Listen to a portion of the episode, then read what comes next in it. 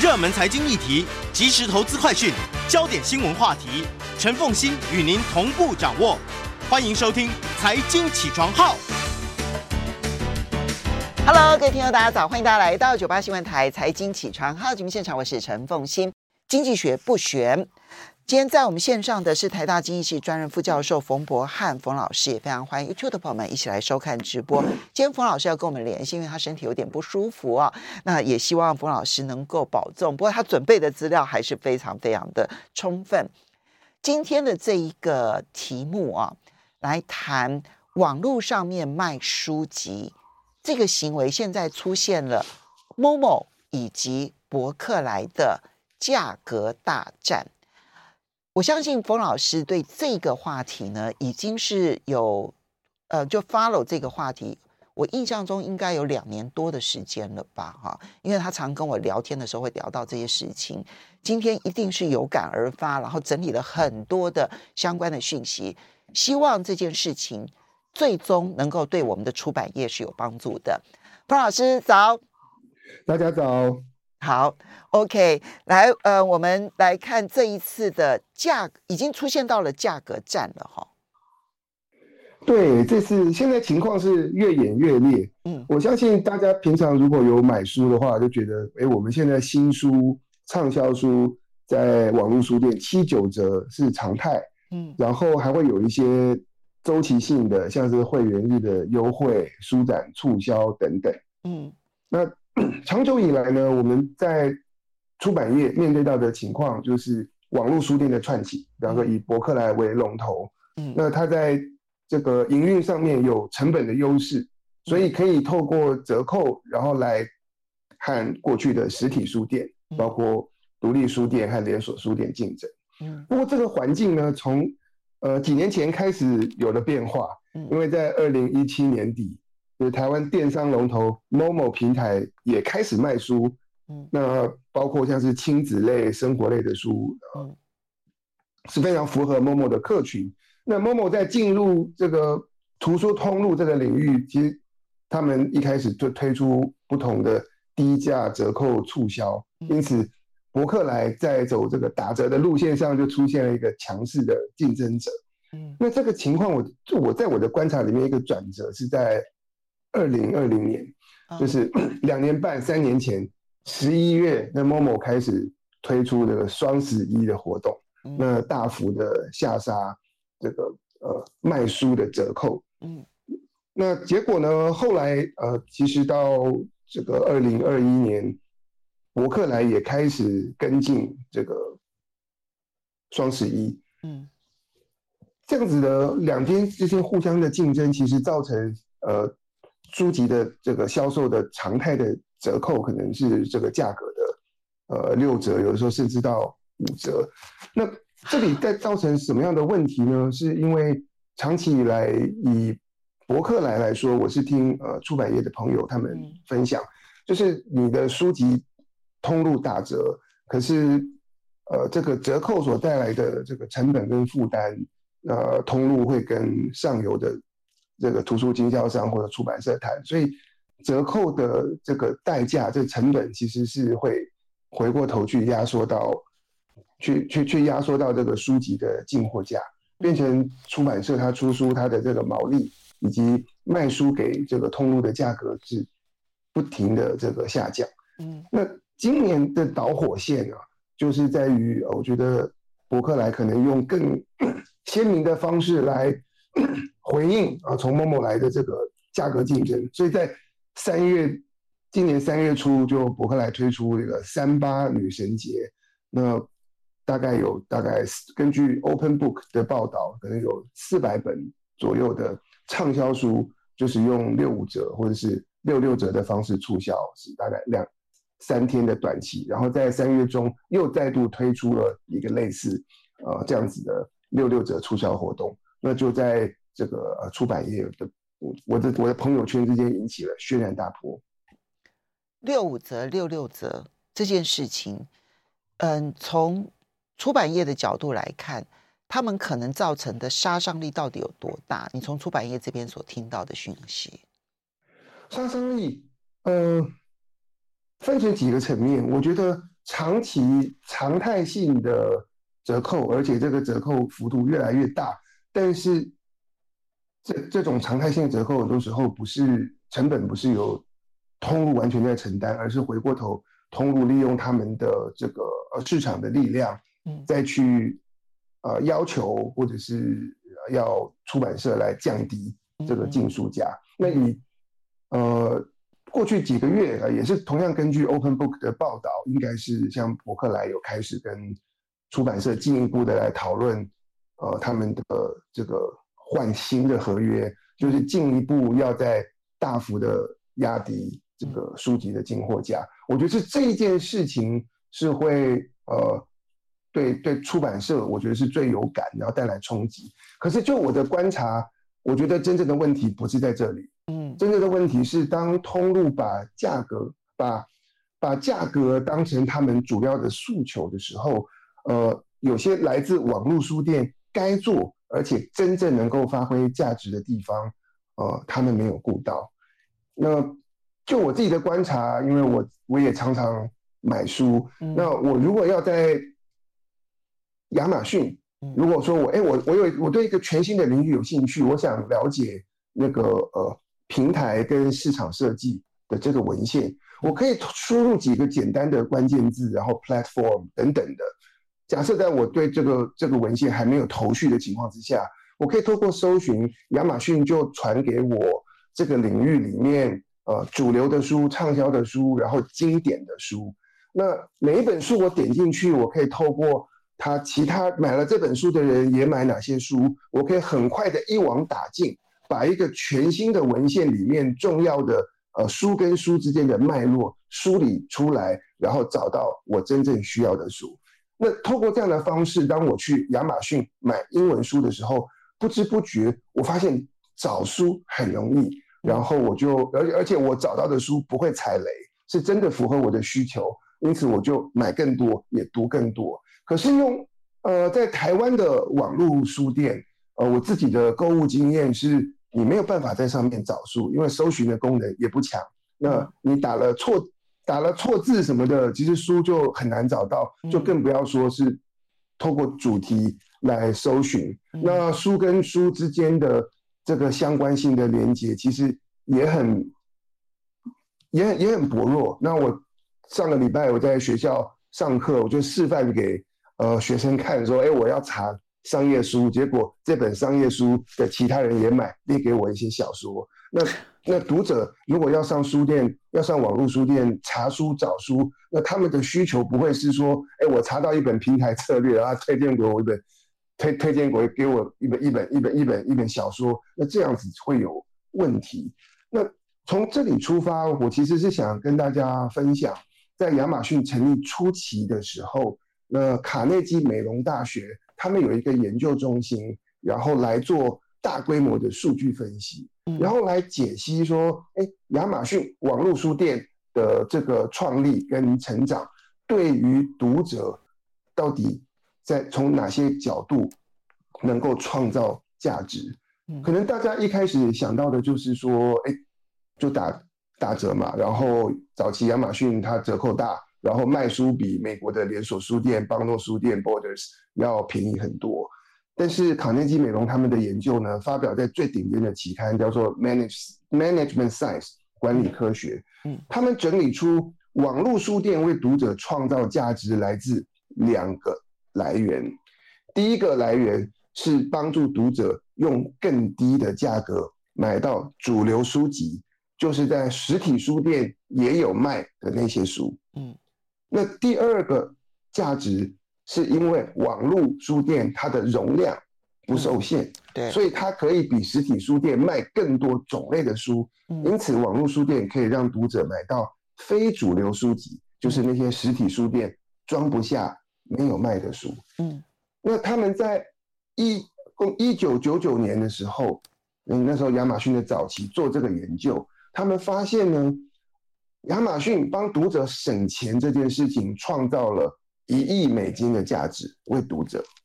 但是亚马逊帮读者能够找到并且买到实体书店没有卖的书，却是创造了十亿美金的价值。嗯，那卡内基梅隆大学他们在二零零八年的时候重做这个研究，那个时候亚马逊成立已经十年，然后 Kindle 开始发展。在二零零八年重做这个研究的时候，他们发现亚马逊帮助读者买到实体书店没有卖的书，那些畅销书、小众书、冷门书，因而创造的价值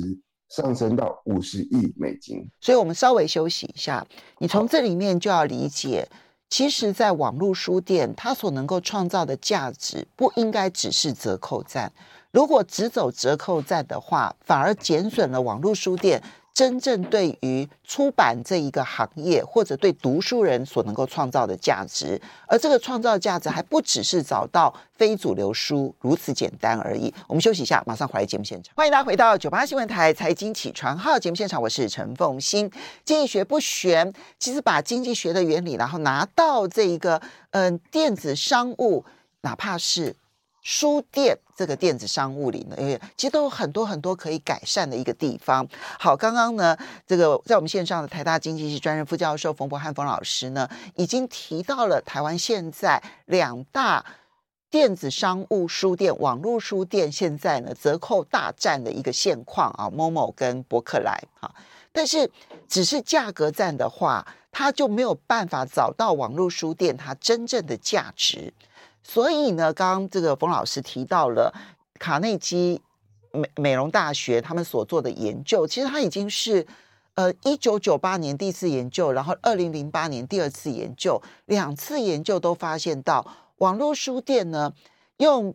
打折的方式帮助读者买到主流书，其实所创造的价值是很少的。那真正最大规模的价值是来自于长尾效应，因为网络书店不需要储存书，你可以帮读者找到那一些非主流的、冷门的，然后过去的，然后现在已经不流行的书籍，其实它的帮助反而是比较大的。而这个部分十年下来，看起来它的成长幅度反而变得很大。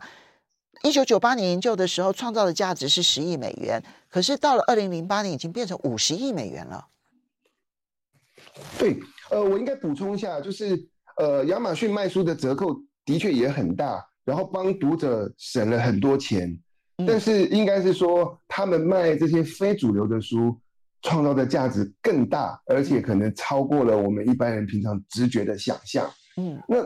那这里就有一个有趣的问题了，就是书种那么多，如果我们要把重点放在那些畅销书、老书、小众的书，可能上架的书有几十万本或上百万本。我说以在美国市场来说的话，那那读者要怎么找到？那因此呢，以亚马逊来说，他们就发展出各种不同的方式。对我来说，叫做媒合大量的书，这个很重要，大量的读者，嗯，也就是就是你。我上网跟凤馨上网，我们可能关注的主题、兴趣不完全一样。那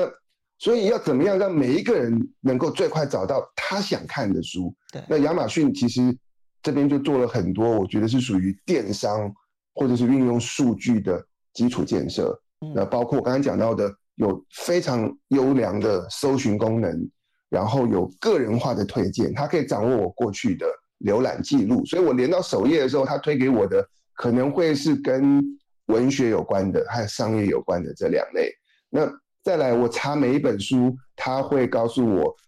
呃，浏览这本书的人也看些什么其他的书。透过这样的方式，我可以把文献建立起来。我如果查一本小说写作的书，我可以透过博客来，再同时发现那个十几二十本小说写作的书，从入门的到进阶的，然后到到不同的需求的。所畅销的，或者是比较硬、比较硬的书，我都可以整理起来。所以这些东西加在一起建构的一个环节，我称之为 discovery of product，如何帮读者发现书。那回到台湾的现况，我觉得我听到很多呃产业里的朋友，大家关注或者是觉得在这个不开心或者在抱怨的是这个折扣战，但我觉得在折扣战的。背后一个更更大的潜在的问题，就是我们现在的图书通路、网络书店似乎不太有帮助读者找书跟发现书的功能，以至于我们往往在网络书店上面新书可以卖，可是庞大的这些旧书跟畅销书就很难被读者发现。那么亚马逊借助网络所创造，为出版业、为读者创造的一块庞大的价值，在台湾的书市里面，我们是是是是不太有的。这这块可以开拓，可是我们却没有做，几乎什么都没有做。嗯，老师，当然我们我知道，其实如果说你到这个嗯博客来啦，或者是某某啦，当然也可以去搜寻，但是我们的搜寻方式跟博客来的呃跟亚马逊的搜寻方式，我们可不可以细腻的让大家知道说那差别是什么？而这样的差别呢，它会使得我们一般人为什么在台湾的这些网络平台上面搜寻不到我真正想看的书？这个我其实跟一些懂工程的朋友聊过，他们说要做好的搜寻，要做好的演算法，其实是需要很庞大的投资，它不是一个啊，它是昂贵的事情，对，所以可能牵涉到啊市场的规模，或牵涉到这个通路，他们评估要做这一件大事是否值得等等。但是我觉得，如果我们的网络书店没有办法帮大家发现。想读的书，然后所有多数在网络书店上面的这个卖书，可能是呃出版社或作者在其他的脸书在其他地方呃敲锣打鼓为自己的书宣传，然后读者有兴趣了再点击，然后再导流到网络书店，只是完成那个出货跟下单的话，那我觉得这样子是蛮可惜。这样子的话，网络书店没有发挥它潜在能发挥的那个更巨大的价值。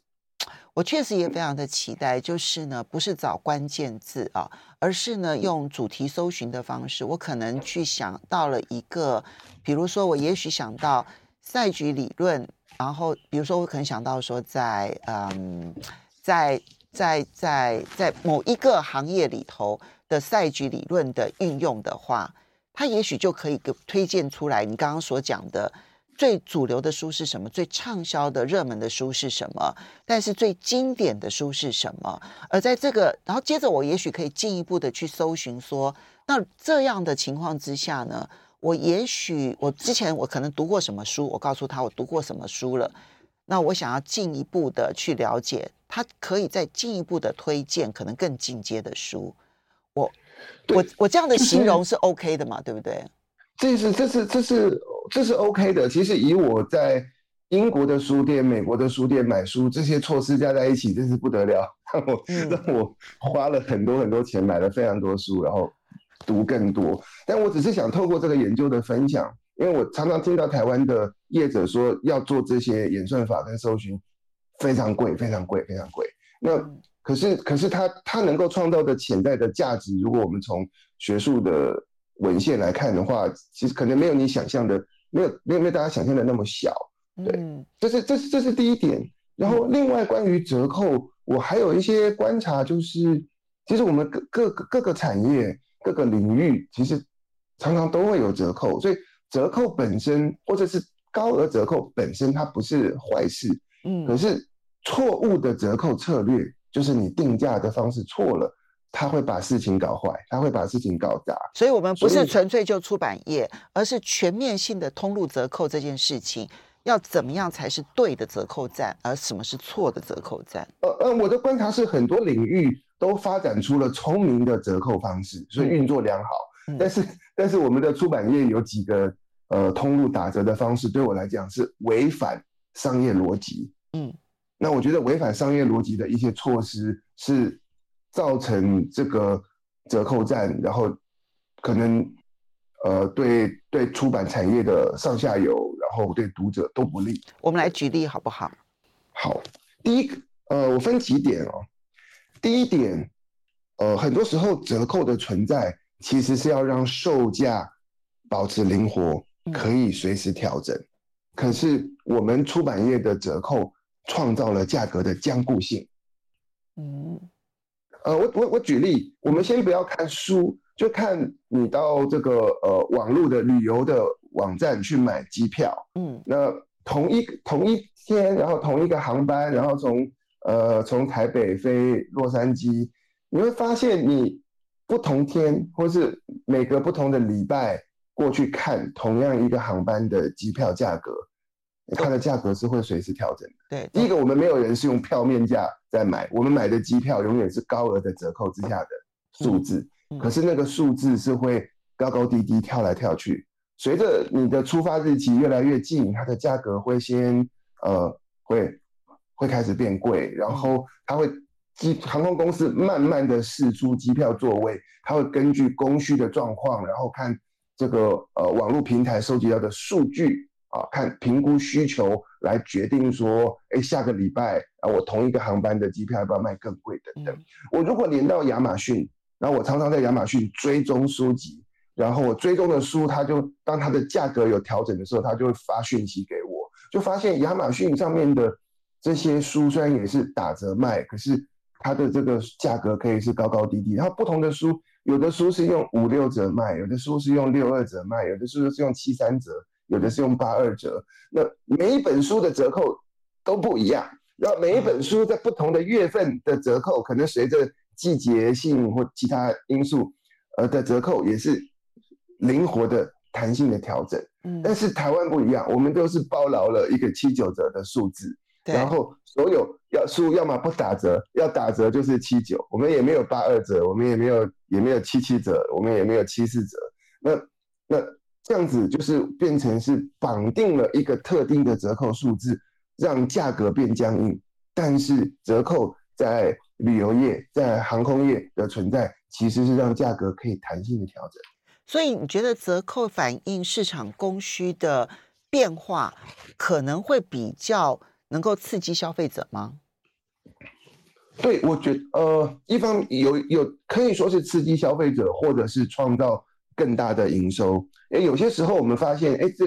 某些书、某些东西的消费者，他们的消费习惯是很粘着的。那你他他不在乎价格，然后他就是需要这本书。那那种时候，或是那样子的季节，那我们的这个这个折扣是可以减少。对，嗯、那所以博客博客来的不不是博客来，是亚马逊的这个书架其实是保持高度的弹性。那我们变成是僵固性。好，这是第一个部分。对，第二个部分呢是，呃，在文化内容的领域里面，呃，我们常常看到说，哎，一本书或者是一部电影一开始推出来的时候，它充满了话题性跟时代精神，所以会有很多粉丝说我好想看。嗯，然后我急着要看，然后等到过一段时间，可能是最想看、最愿意付钱的人都看过了，剩下一些其他人可看可不看的，或者是这个书或这部电影的内容开始随着时代、随着时间而有所折旧。因此，我们常常看到文化内容的的这些呃作品或者是商品，它是在新的时候。用比较高的价格在卖。好，所以我们稍微休息一下。这个放到出版业或者网络书店该怎么处理呢？欢迎大家回到九八新闻台财经起床号节目现场，我是陈凤欣。在我们线上的是台大经济系专任副教授冯博翰冯老师，也非常欢迎 YouTube 的朋友们一起来收看直播。好，所以冯老师，你刚刚提到折扣战不是不行，但是必须是聪明灵活的折扣战，而不是僵固性的这个折扣战。然后第二个呢是。在内容产业当中，比如说我们看电影啦、电视剧啦或什么，它其实都是内容越新，它可能要的价格是越高的。但是内容如果越旧了之后，它可能比如说二轮电影啦，或者是说，嗯，它 Netflix 的这个影片，然后之后它如果可以上电影的话，然后如何如何如何，就它都有不同的价格策略来因应它的内容的新旧变化。可是网络书店似乎没有这样的考虑。可是，呃，台湾的网络书店是反过来的，嗯，就是新书如果是出版社列为我们的主打书，那新书是有大幅的折扣。那万一这本书没有成为一个热门畅销书，那它的新书期结束之后，这本书就开始进入不打折，就造成说，呃，畅销书可以一直打折，就一路打折下去。但是也有很多书，它是有内容、有价值，然后读者。需要的东西，它它，但它没有到那么热门，那变成它是新书的时候很便宜，嗯、然后过了新书期就开始变贵，嗯，那这样子就是我觉得是加速了这些书生命周期的结束，加速了书籍的死亡啊，对耶，对。你反而会让库存书更销不出去，对，小众书一开始推出可能是相关领域的专业人士，然后特别钻研的人有兴趣买，然后然后这些买完了，照正常的一个商业逻辑，那我们呃这些书可能过一段时间可以用比较低的价格，然后再推给其他的人，去扩大一本小众书的读者。但我们是反反其道而行啊，我们用很便宜的价格卖给最想买这本书的人，他这些人买完了以后，我就把门关上，然后我的价格就提高，那。那其他人原本就不买了，那现在这个书过了新书期又变贵，他们更是不买。所以，所以我们的一些价格策略是非常不利于长销书、小众书跟冷门书的销售。不只是我们很难搜寻，然后网络书店让你找不到它，而且它用价格的错误的价格策略把这些书做死。所以，本来电子商务啊，最重要的就是要有长尾效应。可是他现在的做法，让长尾效应没有办法在这个电子商务当中出现。对，基本上基基基基本上是这样的情形，这是我觉得很可惜的。这也是这也是我觉得感觉出版业的很多从业人员，其实他们会吃闷亏，或者是他就是对对他们来讲是一个负面的冲击。虽然大家。大家口头上说抱怨的是折扣，可是我觉得在折扣的背后，错误的折扣是带来更大的伤害。因为把市场越做越小，而不是把市场越做越大。我觉得这里面你看到所有的那个错字，其实都是把市场越做越小。好，那所以你的建议有哪些？因为这这个产业其实对我，我先对不起，我稍微提一下，就是说，因为你要知道我们现在的出版业啊，非常的萧条的结果是什么？有很多很多很好的书，台湾是不敢引进的，因为价格昂贵，就是它的要的版权费非常的贵，然后翻译，可是，在台湾可能他们没有把握有足够的人可以看，其结果就是呢，他们不引进，我们其实引进这些新知识的速度变得非常非常非常的缓慢，而这一些书籍的作者是根本不愿意来台湾的，因为我们的书市太小了。你就又失去了那一个面对面彼此之间交流沟通的机会。我现在讲的这些现状都是我自己亲身看到的，所以我是很担心这个现象对于我们的整个的知识扩张是有很大的冲击影响的。对对，凤欣，你讲的是供给对供给面带来的造成的问题。那我在学校里面我也观察到对需求面的冲击，因为我会问很多学生，为什么你们不看书？他会说找不到那个好看的书。我碰到很多年轻人来问我说，我要怎么挑书？他们想看，但找不到他们可以看的书。好看的书不是不存在，是他们找不到。找不到的原因是因为我们现在要要要去要传播这些书的讯息，可能透过财经起床号的节目，透过出版社自己个人之力的行销宣传，然后透过脸书社群。可是我们没有像亚马逊或者是一个大的。网络平台可以一站购足，然后让大家能够很很流利、很顺畅的来找书。那我如果我如果需要娱乐、需要资讯，我找不到书，可是我去 Google，我会找到很多的网络文章，我会找到很多的影片或者是 Podcast 的音档，可以解决我暂时娱乐跟求知的需求。那么我就远离书这个媒介。我就改成用好找的那些资讯，嗯、用用网络文章跟 YouTube 影片来来来来做到来来满足我的需求。可是它不够深入而系统性。嗯，对，那些东西跟书比的话，有时候就是缺乏系统性。然后书经过出版社经过出版的流程，可能资讯的正确性更高，然后有统合。但是我的意思是说，当书不好找，读者学生就远离书。那并不是因为大家不看书，而是因为书不好找。嗯，那关于要怎么怎么来解决这解决，那我觉得有两个面向可以思考。第一个是透过我们既有的市场的机制，然后透过呃这个呃出版通路，大家来就是体认到这样的问题，是不是我们的这个找书这个 pro 呃，discovery of product，帮大家发现书、找书的这个这些基础建设是可以可以得到投资，或者是透过借助，如果政府要关心产业、补助产业的话，我觉得这一块的基础建设是很重要的。第二点，所以文化部反而应该要补助这个部分的网络投资，或者是电商的这一些演算法的投资。可能因为这个演算法，对，如果大家觉得个别的通路都太小，然后不不能够支撑这样的开发，那我觉得这这种这样的基础建设是有它具有公共财的性质，是对产业可以带来很大的助益的。嗯、那第二点呢，是我看到呃，古今中外啊，不同领域里面的厂商价格战，或者是电商常常网络商务让价格战越演越烈。但是，一般是价越容易启动价格战的地方，大家越是发展出各种避战的商业策略。嗯，这件事情是我们在我至少目前在台湾的出版价格战还没有看到，大家都正面对决。你你双十一特价，我有双十一特价，我就是要跟你面对面面面对面硬干，然后下杀折扣。嗯，对。可是，在其他的领域，大家发展出避战的方式，比方说让。像是机票的领域，大家让机票的规格变得很复杂，以至于价格很难比较。嗯，对，这也是一种方法。那我们最后稍对对，我们稍微提一下，其实很多人就认为网络书店很很发达之后，实体书店就死了。但事实上，英国跟美国都有实体书店起死回生的案例，对不对？对，他们的起死回生其实。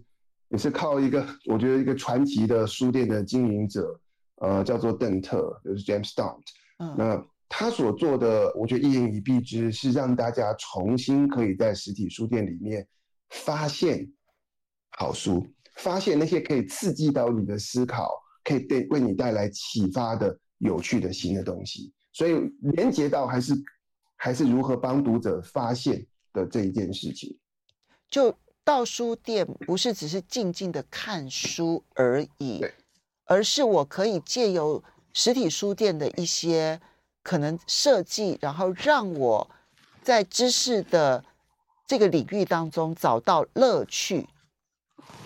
对，没错。哦，那他们做了什么？其实，嗯，呃，其实应该应该回应到刚才前面的这个价格战的问题要怎么解决？除了我们刚才讲到的几点以外，我觉得还有。另外一个方向是大家可以思考的，就是在一些不同的国家，他们先后有推出一种制度，叫做图书定价制，或者是称之为新书售价规范，也就是透过政府立法管制的方式，那来适度的限制呃新书的折扣，嗯，对，避免就是当这个厂商的价格战，他没有办法透过自由市场或商业机制能够 踩刹车。然后长期造成呃造成产业的伤害的时候，呃这这种透呃适度的这个政府的管制，我现在觉得是是可以讨论，嗯，大家可以一起思考。因为这种毁灭式的折扣战下去的话，其实到最后真的是会让台湾的出版业更没有办法生存下去。所以我们要解决，因为因为出版是很重要的知识性的一个来源。那我觉得对台湾来说，要做的事情非常的多。刚刚提到的网络书店在折扣站之外，他所做的演算法如何媒合书籍跟读者，其实是很重要的功能发展。那这件事情，文化部可以去思考。那图书定价制要不要去处理？这个其实去参考其他国家的这个经验，还有很多很多要做的事情。非常谢谢冯柏翰冯老师，谢谢。